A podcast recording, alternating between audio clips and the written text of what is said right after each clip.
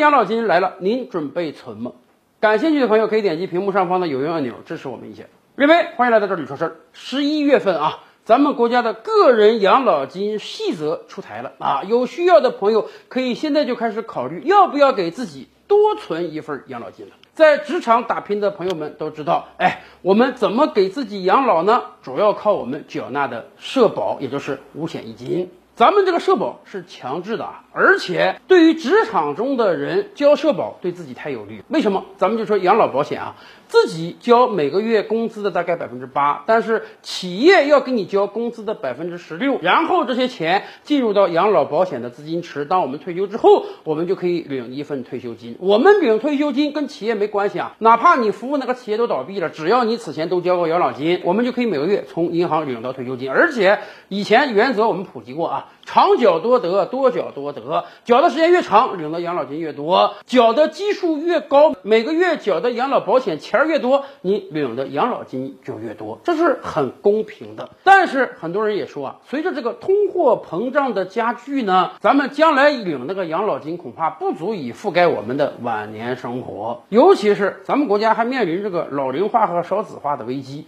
现在就有很多人说啊。我们八零后、九零后靠什么养老呢？就靠未来那点微薄的养老金够不够？还有很多人甚至担心咱们这个养老金体系会不会发生重大变化，甚至崩盘呢？要知道，海外有很多国家已经是在崩盘的边缘了。道理很简单，这个养老保险它实际上是空账运行的，是现在的年轻人交的养老保险，给上一代退休的人开养老金。然而未来。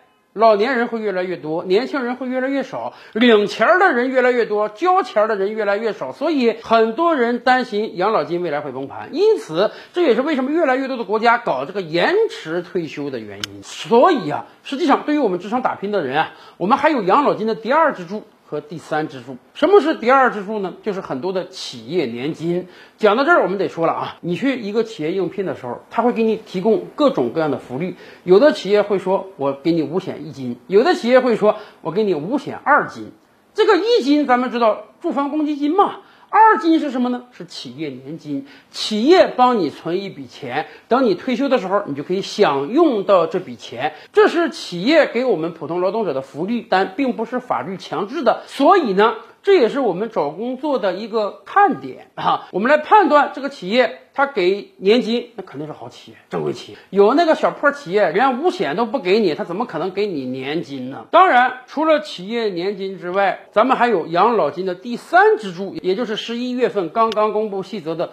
个人养老金这个钱儿完全就是我们个人自主看要不要给自己存的。当然，假以时日，存了这笔个人养老金的人，退休之后他的这个退休工资就会多一些。个人养老金是怎么存的呢？哎，开宗明义，这是个人的事儿，跟企业、跟国家完全没有关系。它第一是完全自愿的，个人愿意存你就存，不愿意存你就不存。第二呢，存多存少也是自愿的。只不过现阶段我们有个上限，上限就是每人每个月不超过一千，每年不超过一万二。怎么存呢？我们可以到相应的银行开设账户，定时定点的把你的这个个人养老金存进去。大家一定要注意啊，存到这个账户中的钱跟银行账户不一样，银行账户随存随取，这个钱存进去了，它就拿不出来了。你只可以操纵这个账户里的钱去买各种各样银行推出来的理财产品、存款产品。当然买。买的时候我们要小心啊，有的理财是不保本保息的，有可能本金都有损失。如果你绝对的厌恶风险呢，最好就买存款产品就好了。所以很多人就会纳闷啊，哎，